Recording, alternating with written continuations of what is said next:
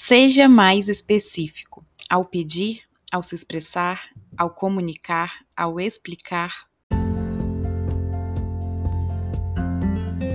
Ei, ei! Bem-vindo a mais um episódio. Eu sou Clarice Moreira, professora e mentora de autoconhecimento e desenvolvimento pessoal, e você está ouvindo o podcast Reconectar-se, nosso espaço para reflexões, inspirações e para bater um papo sobre temas que te ajudem a se reconectar com quem você é e com quem você realmente quer ser. Simbora lá então? E dos mesmos criadores de O Óbvio Precisa Ser Dito, vem aí o Seja Mais Específico. Quantos ruídos na comunicação nas suas relações não seriam evitados se você simplesmente fosse específico ao dizer o que quer, o que pensa, o que sente, o que precisa, ao fazer um pedido, em vez de esperar que o outro adivinhe o que você quer dizer, em vez de impor e acusar? A comunicação é um dos pilares de uma relação saudável, de um relacionamento saudável, não só amoroso, mas qualquer relação. De amizade, relação familiar, né, com seus pais, com seus amigos, com seus parentes, relação no trabalho, né, relacionamentos profissionais no trabalho. Então, é relação no todo, realmente. Porém, é preciso saber se comunicar, porque se comunicar é diferente de simplesmente falar. Falar o que pensa no momento que se quer, né? Na hora que se quer, da forma que se quer. Se comunicar de verdade envolve o resultado que isso traz também. Ou seja, se essa fala leva para um lugar de entendimento ou de conflito, de conexão ou de distanciamento. Se comunicar de forma assertiva envolve ser claro na sua fala, de forma respeitosa, claro, mas sendo claro, sendo específico, dizendo realmente o que você quer dizer, como você quer dizer, expressando o que você realmente quer que o outro entenda envolve você entender que não dá para supor que outra pessoa, que é alguém com uma história própria, uma criação diferente, que teve vivências, experiências próprias também, vai pensar exatamente como você em tudo. Não, não vai. A pessoa tem a própria forma de enxergar o mundo, enxergar as situações, os fatos, a vida, porque ela teve vivências diferentes, ela teve uma história diferente da sua. Por isso é tão importante você falar de forma clara e específica e não deixar, né, nas entrelinhas ali achando que por algo ser óbvio para você, vai ser para outra pessoa também, porque muitas vezes não vai. Na prática não é assim que funciona. Cada um enxerga o mundo a partir das suas crenças, das suas visões, das suas experiências, das, do que você acredita, né, do que você já viveu e experienciou na vida. Então, cada um vai ver de uma forma. Então, o que é óbvio para você pode não ser para o outro e vice-versa.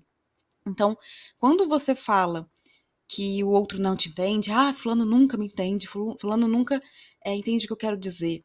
Você para para observar se você mesmo, em primeiro lugar, entende, você tem clareza do que você está falando, você está falando o que você realmente quer, você está expressando realmente o que você quer dizer, está realmente explicando de forma clara o que você sente, o que você precisa, algum limite, enfim, o que você quer dizer ali?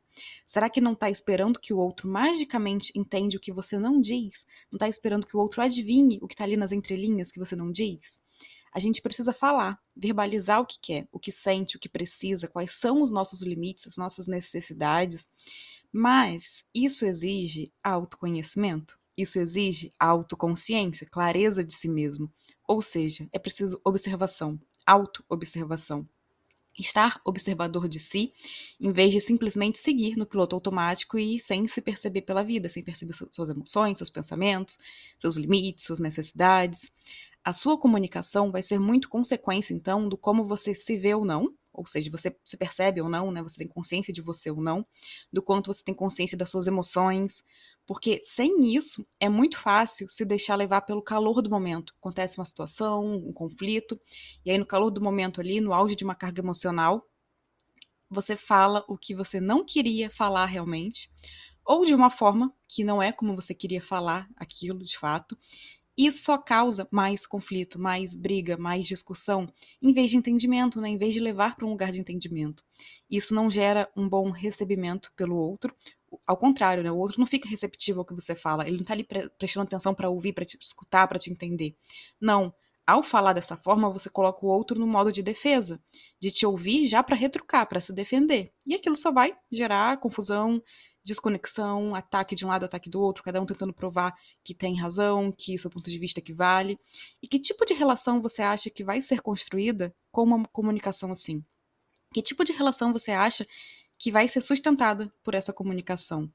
a gente se permite né, conhecer o outro e permite que o outro conheça a gente também quando abre espaço para se expressar com autenticidade, com verdade, com respeito e para ouvir com atenção, sem julgamentos, quando a nossa comunicação conecta em vez de afastar, de acusar. Então, seja claro, seja específico no que você quer, no que você precisa, no que você está sentindo, no que você está pensando, como aquela situação te incomodou, por quê. Fale realmente tudo que você quer com respeito, né? Óbvio, com respeito, mas permita que o outro entenda quem você é, o que você precisa, quais são seus limites e escute também. Escute de forma atenta, de verdade mesmo, estando presente ali. Porque a soma de ambos os lados ali, né, a soma de ambas as opiniões, ambas as visões, pode inclusive resultar em uma nova visão, interpretação da situação, né, um novo consenso sobre aquilo, um acordo, um entendimento, ainda que não se concorde, ainda que um não concorde com o que o outro diz, chega a um lugar de ok, eu te respeito por pensar assim, você me respeita por pensar assim e a gente segue. Então um pode aprender com o outro também, um pode crescer com o outro assim, é assim que a gente cresce com a outra pessoa ali numa relação. E pode crescer também, claro, a relação, né? E de forma saudável, de forma consciente, de forma realmente decidida ali, os dois decididos, né? A construírem aquela relação, a aprofundarem aquela relação. Mas é bom deixar claro: ser específico não significa ser inflexível e nem ordenar, nem ditar, mas simplesmente deixar claro o que você realmente quer dizer. Não é ficar esperando, né, então, que o outro tenha uma bola de cristal escondida para adivinhar. Mas lembrando sempre que relacionamento é troca, é compromisso, é escolha, não é imposição, não é obrigações, é conexão. E a conexão se constrói muito pelo se expressar com verdade e respeito e se permitir também ouvir para de fato escutar o que o outro diz.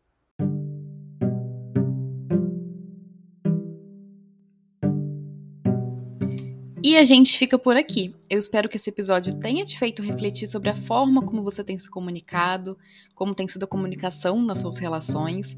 E se quiser aprofundar no assunto, ontem foi ao ar a aula 010, Comunicação Assertiva na Voar, a nossa escola de autoconhecimento e desenvolvimento pessoal que é uma escola livre em formato de assinatura, onde você investe R$ 38,00 por mês e tem acesso a novas aulas todos os domingos, exercícios, cápsulas, que são podcasts exclusivos sobre o tema da semana, e outros regu conteúdos regulares e bônus também.